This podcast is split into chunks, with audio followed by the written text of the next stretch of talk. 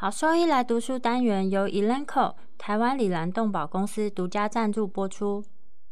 欢迎收听超级好兽医来读书，好读书，读书好，读好书，三日不读书，竞争一定输。眼睛太忙没时间念书，好兽医来读书，用说给你听。我是兽医师林泽宇 Steven，我是兽医师肖慧珍。在这边我们会挑选十二个有趣的文章主题，用说的方式帮大家读书。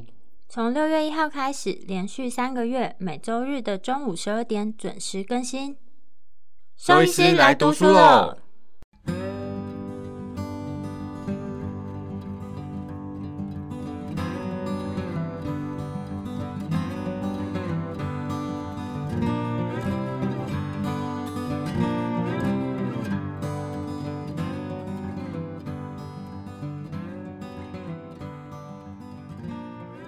今天要分享的主题为犬的异位性皮肤炎新知。异位性皮肤炎 （Atopic Dermatitis，AD） 是狗狗最常见的发炎及瘙痒性皮肤病之一。AD 是一种容易出现发炎及瘙痒的遗传性皮肤病，具有明显的临床症状和产生相关的免疫球蛋白 （IgE） 抵抗环境过敏源。ADL（Atopic-like Dermatitis） 称为类异位性皮肤炎，和异位性皮肤炎的症状一样，但少了 IgE 的表现。因为 ADL 少了 IgE 的表现，所以无法采用特定过敏源的免疫治疗。不论是异位性皮肤炎或类异位性皮肤炎，临床上的表现与对治疗的反应变化很大。由于种类繁多，最近，狗的异位性皮肤炎被认为是一种综合症 （syndrome），而不仅仅是皮肤发炎的问题。狗的异位性皮肤炎在狗中极为常见，影响百分之三至百分之十五的狗狗族群，或在患有皮肤病的病患中占有高达百分之五十八的比例。发病年龄大约介于六个月龄至六岁龄之间，但是。有超过百分之七十的狗狗在一至三岁龄间就会出现临床症状。常见的犬种有梗犬、巡回猎犬、短吻犬，最常受到影响。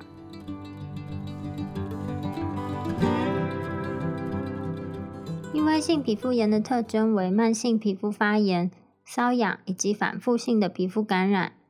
最常看到的临床症状为全身性的瘙痒。季节性、非季节性或随季节恶化，红斑、丘疹、脓疱、结痂和表皮脱落，尤其在头部，就是口吻部周围、眼周、耳朵、肘腕关节弯曲的位置，然后脚掌、指头以及指尖、腹部以及尾部腹侧最常见。狗的异位性皮肤炎诊断依据为典型的临床症状，并且排除了其他瘙痒性的疾病，比如说食物过敏、毛囊虫或是疥癣。异位性皮肤炎的致病机制非常复杂，目前尚未完全了解，只知道遗传和环境因素都参与了疾病的发展，并且伴随有第一型及第四型的过敏反应。基本上，异位性皮肤炎出现的第一步是为主要通过皮肤渗透的环境过敏源，例如尘螨产生过敏，借由与 IgE 的结合聚集并活化炎症细胞，及让肥大细胞产生脱颗粒反应。在活化过程呢，会分泌许多种炎症介质，包含有细胞因子、趋化因子，那这些呢，它会参与了疾病的进程。随着时间变成慢性的病变，最后表皮的屏障缺陷使得过敏原通过皮肤的渗透率更高，加剧了炎症反应。其他造成恶化的因素包括有细菌和真菌感染，以及环境和精神因素。由于狗狗的发病机制和临床表现多不相同，所以需要为每只狗狗量身定制治疗方式。考虑每只狗的需求，例如药物有的用量、副作用、临床症状的严重程度以及治疗方式是否容易执行，以及饲主的情况，比如说财务啊，还有对疾病治疗的期望、生活品质以及时间上的配合。治疗方式：狗的异位性皮肤炎治疗主要要考量四个因素：时间、急性或是慢性病变、是否有瘙痒、炎症以及感染的存在。病变的慢性及严重程度将决定短期或是长期的药物选择。同时要知道可能出现的副作用、效用和成本。最后，细菌和真菌的皮肤感染是主要造成恶化的原因，需要适当的治疗控制。目前已经有商品化的产品可以用于局部和全身性的治疗。本次呢，仅讨论目前可以取得且适用于狗的治疗方式。免疫性治疗不在这一次的主题当中。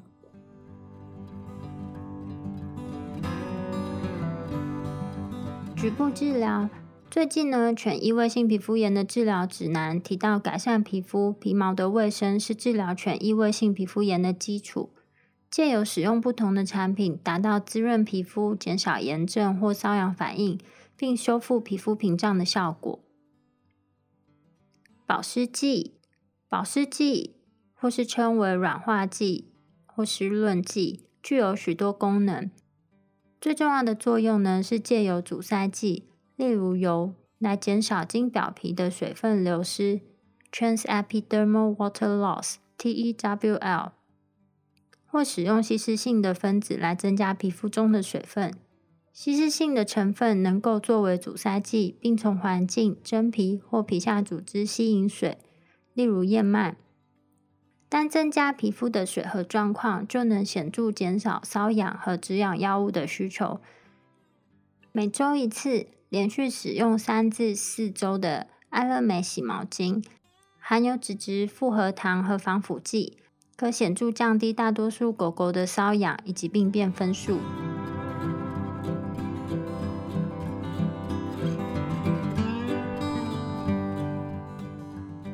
抗发炎和止痒药物，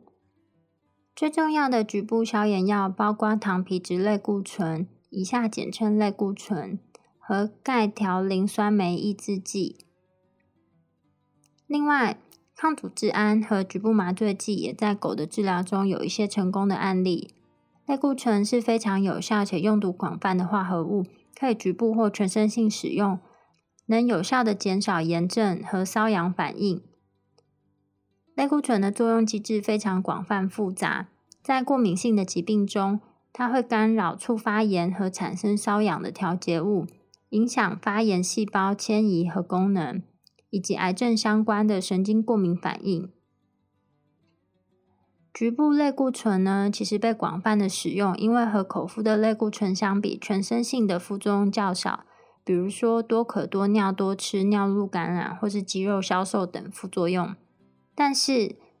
皮肤萎缩、粉刺以及皮肤钙化等局部药物的副作用仍然可能出现。根据它的化学结构，局部用药可以分为旧与新两代。新一代的药物会原位代谢为非活性分子，进而大大减少了全身性副作用的产生。Triamcinolone acetonide（Genesis） 喷雾剂是唯一的旧一代。糖皮质类固醇喷雾用药，那已经被证实在犬的异位性皮肤炎治疗中非常有效。在一项多中心随机双盲安慰剂媒介对照的临床试验中，使用该喷雾剂用于过敏性犬四周，慢慢减低使用频率后，明显的改善瘙痒临床症状，而且仅有轻微的血检变化。另一项产品呢，就是维克的 Hydrocortisone Acetonate，它是新一代的糖皮质类固醇喷雾剂。在给予二十八天治疗之后，百分之五十至七十八 percent 的病患呢，它明显改善了瘙痒和临床症状，对于皮肤屏障功能有正向的效果。当以预防方式给药一周两次的时候，也能够有效延长复发时间。另外，每天一次，连续使用十四天时，会影响皮内测试的检查结果。所以如果要进行皮内测试时，最好间隔两周的时间。还有，每天一次连续使用三周时，会使得体内的 cortisol 减少。目前呢，这个用药可以用于预防或治疗轻微的异位性皮肤炎，安全性高，可以短期或长期使用。另一个局部糖皮质类固醇的选择为 tacrolimus and cyclosporine 目前有零点一及零点三 percent 的配方，给予四周或十二周的治疗之后，狗狗的临床症状明显改善，而且没有明显的副作用。局部使用呢，可能有轻微的刺激性，尤其当使用零点三 percent 的时候，血中的 tacrolimus 浓度比较高，所以建议使用零点一 percent 的。tacrolimus。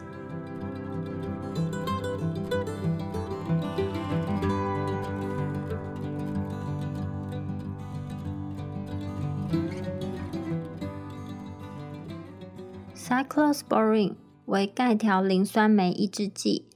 局部使用至中，局部使用在中至严重程度的异位性皮肤炎病患中有明显的改善。使用纳米科技药物配置方式之后呢，可作用达二十一天，并且可以穿越表皮层，达到良好的吸收及皮肤作用。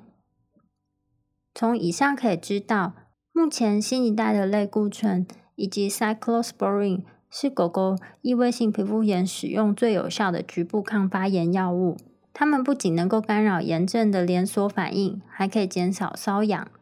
但是由于成本以及潜在的副作用，使用上仍有一些限制。可以使用替代的药物有局部的抗组织胺、局部麻醉药，或是皮肤屏障修复剂，作为类固醇的节用药物。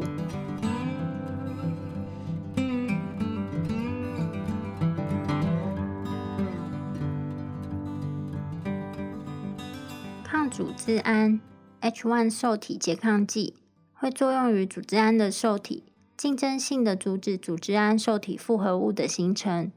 常见的抗组织胺药物包含有 diphenhydramine、hydroxyline、cetirizine。虽然价格便宜而且安全，但它们在全异位性皮肤炎的疾病中缺乏疗效，可能是因为组织胺不是造成异位性皮肤炎中发炎的主要因素。最近的研究表明，局部使用拮抗剂的疗效较差。对于临床症状的改善程度约百分之二十至百分之三十八，也没有办法预防皮肤损伤。局部麻醉剂在临床中可使用局部麻醉剂来减轻犬过敏性皮肤炎的临床症状，虽然没有太多研究支持功效。Promosin 常被用于洗毛巾或乳霜洗剂使用，市面上分别是拜耳的 Relief 以及 Vetoquinol 的。Dermal Suit 在异位性皮肤炎的犬中治疗四周以后，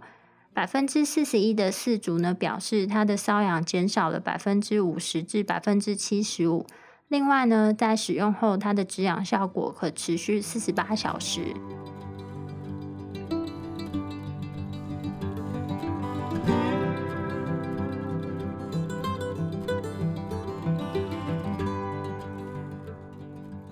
皮肤屏障修复剂，虽然以上药物的使用很重要，但近期的研究表示，无论是人或狗狗的异位性皮肤炎，都存在有皮肤屏障改变的情况。这些结果呢，促使研究方向着重于改善过敏患者的皮肤屏障缺陷。局部的皮肤屏障修复剂可使得表皮脂质层以及皮肤脂质正常化。近年来，已经将必需脂肪酸。EFA 用作于过敏性皮肤病以及干燥皮肤的辅助疗法。透过市售富含有 EFA 的饮食或口服补给品，补充 Omega Three 或 Omega Six 形式的必需脂肪酸。最近也有替代的外用产品，将不饱和的必需脂肪酸使用在受影响的皮肤上，例如局部滴剂或是喷雾的形式，也明显改善临床症状和瘙痒分数。并且没有任何的副作用，也有使用含有神经酰胺、胆固醇、脂肪酸组合的外用产品。实际上呢，人一早期的研究表示，特定比例的神经酰胺、胆固醇和脂肪酸三比一比一的产品，能够模拟皮肤中天然存在的比例，对改善异位性皮肤炎的受损非常有帮助。那在兽医呢，商品化的产品有维克的局部滴剂，它可以改善临床症状，但瘙痒和经表皮的水分流失部分则效果不佳。这些产品可以改善角质层中脂质生物合成和分布，进而改善皮肤屏障。最近呢，还有其他的产品，例如含有植物来源的硝胺醇、植物硝胺醇的外用药。硝胺醇是神经酰胺的天然衍生物，具有抗发炎、抗菌以及皮肤屏障修复的功效。目前也使用在狗狗的临床试验中。总之，这些研究表示。局部的皮肤屏障修复剂在治疗犬的异位性皮肤炎中具有显著的益处，特别是它们能够减少皮肤的炎症，并重建角膜内脂质层，使得异位性皮肤炎的狗狗皮肤正常化。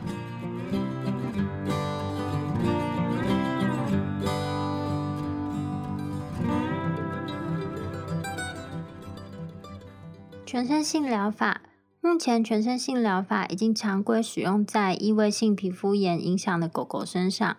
重要的是呢，我们要认识全身性疗法的利弊。这些药物的主要局限性在于药物的费用、副作用以及延迟期。延迟期指的是药物发挥作用的时间点。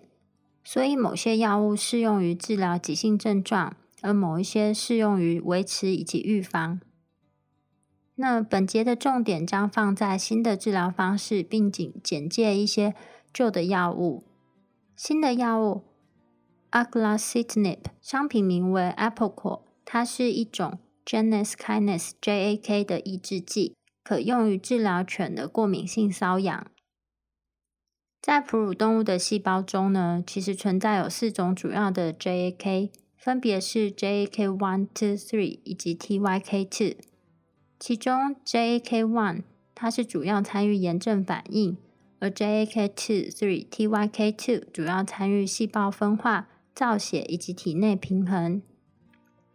一旦细胞介质与特定的受体结合之后，它会使得 JAK 自磷酸化，进而活化 STAT 蛋白。STAT 蛋白将移到细胞核，JAK STAT 信号传递与促进炎症、导致过敏以及瘙痒因子有关。Apple 果这个药物呢，在美国上市后立刻就获得了普及，因为它的作用快速，而且几乎没有副作用。它主要是 JAK one 和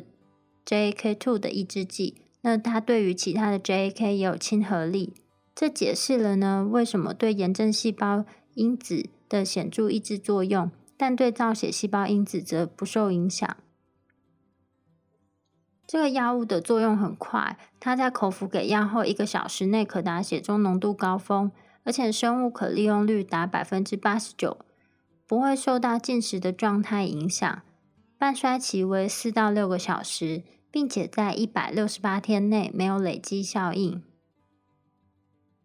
Applecore 能够有效的对抗瘙痒。它在七天内可以显著减少瘙痒的情况，在给药后二十四小时内有明显改善，而且副作用很少见。一般来说，可能会见到副作用有尿路感染、呕吐、耳炎、脓皮症以及腹泻，但发生的比率极低。在一个研究中呢，与类固醇相做比较，止痒和临床症状改善的程度差不多。但优于 cyclosporine，而且长期使用的副作用很低。那在这个研究中呢，使用 Applecore 的病患并没有出现尿路感染的问题。因此，在兽医的皮肤病治疗中，可以作为成年犬的异位性皮肤炎治疗的有效安全替代药物。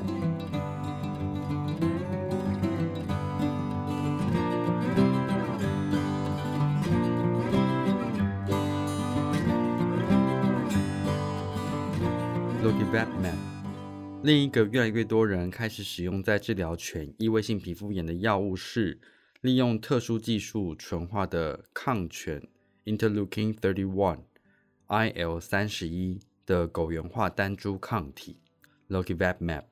也就是 Cytopoint 这个商品，它是一个针剂，那在这边要让大家知道的事情是，IL 三十一在犬异位性皮肤炎中的重要性，目前仍然还有争议。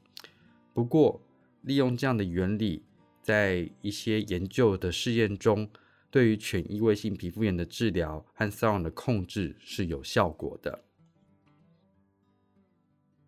l o k i v a t Map 也是第一个用来治疗狗狗过敏性问题的商品化生物制剂。其作用机制很简单，一经皮下注射之后 l o k i v a t Map 会辨认并结合自然生成的 IL 三十一，使其无法再跟其他会诱发瘙痒反应链的受气结合，进而达到控制瘙痒的目的。由于外来的抗体会被身体的免疫系统辨认并且破坏。所以 l o k i v a t Map 已经完全狗源化，也就是有大于百分之九十的抗体结构是和狗狗身体的天然抗体类似的。因此，除了可以避免被免疫系统辨认之外，也能够存在更长的时间。这样的技术其实已经大量使用在治疗人类的免疫性疾病，例如用来治疗类风湿性关节炎、牛皮癣和异位性皮肤炎等等。针对这个药物的第一篇治疗狗狗异位性皮肤炎的研究是在美国，狗狗接受不同剂量的 l o k i v a Med 皮下注射，另外也有安慰剂皮下注射的对照组，然后监控这些狗狗的瘙痒程度和临床症状，整体监控时间是五十六天，在全剂量给予的情况下，瘙痒程度显著在一到三天内降低，而成功缓解瘙痒的比例是百分之二十一到百分之五十七。和药物给予的剂量有关。那这边所谓的成功的定义是降低瘙痒指数百分之五十。药物动力学方面，在全剂量使用的情况下，用药后的九点八天，药物的血清浓度仍然可以达到十 microgram per milliliter，而整体的平均半衰期是十六天。另一篇评估长期使用 l o k i v a t Map 的效果和安全性的研究。研究中，连续九个月，每个月施打一次全剂量的 l o k i v a t Map，结果有七十六 percent 的狗狗恢复正常，五十九 percent 的狗狗也有症状缓解的效果。那记录上只有非常少的副作用，而且也没有免疫原性的反应被发现。那这个意思是说，没有发现抗 l o k i v a t Map 这个药物的抗体产生。在药物不劣性试验中。l o k v a t Map 和 cyclosporine 做比较，不论是临床症状或是瘙痒的控制 l o k v a t Map 的效果并不亚于 cyclosporine。综合这些研究报告，我们可以知道 l o k v a t Map 对于犬异位性皮肤炎的治疗是有效的，而且相对于全身性投予的类固醇或者 Cyclosporin，有更安全、更少副作用的优点。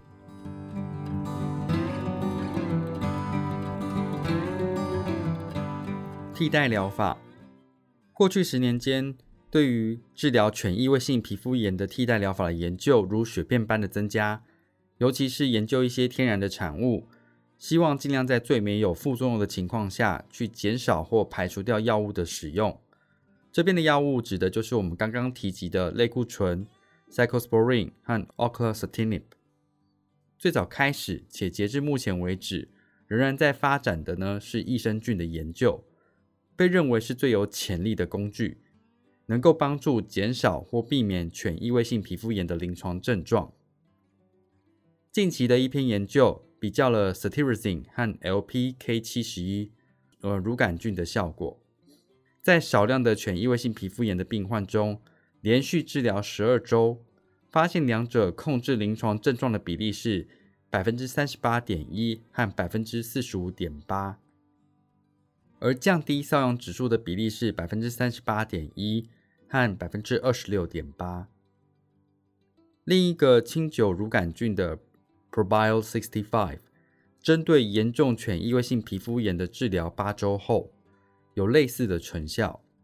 因此，综合这些研究的结果，告诉我们给予益生菌是有帮助的，可以减少或避免临床症状，或者降低药物的使用等等。不过，并不是什么菌都可以来当做益生菌来使用，所以必须特别注意的是特定的益生菌的选择以及投予的途径是否恰当，才能够达到最好的注意。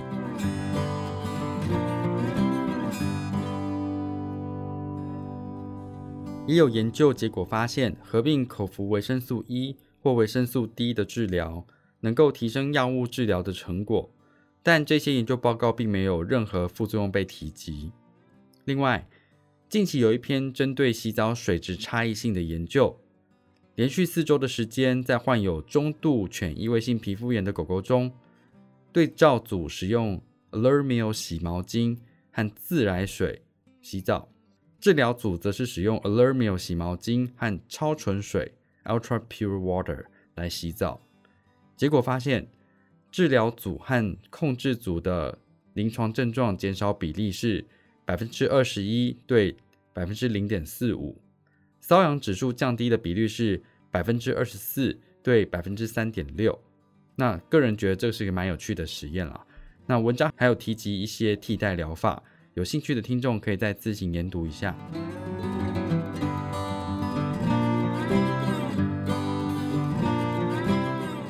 未来的治疗展望，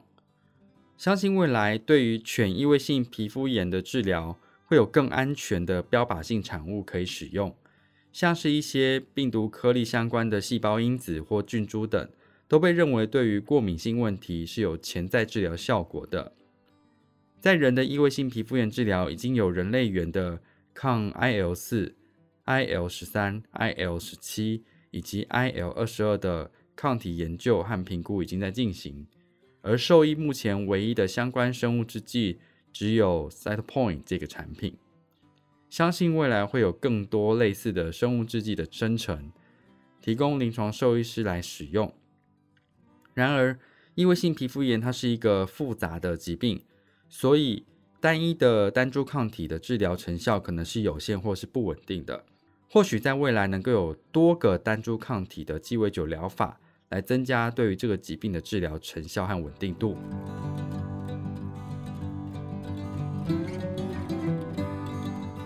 总结：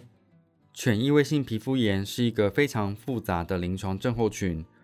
特征是可能有许多不同的临床表现和治疗反应。